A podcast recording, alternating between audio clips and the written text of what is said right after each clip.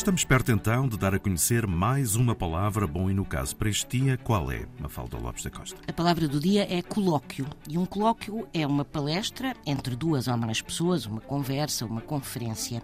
A palavra vem do latim, de colloquium, e é formada por co, junto, e loci, falar. E na mesma família de colóquio encontram-se os termos solilóquio, que é o ato de falar sozinho, de solos, só, desacompanhado, mais loci, e vanilóquio, por exemplo, que é um discurso inútil, uma conversa em vão.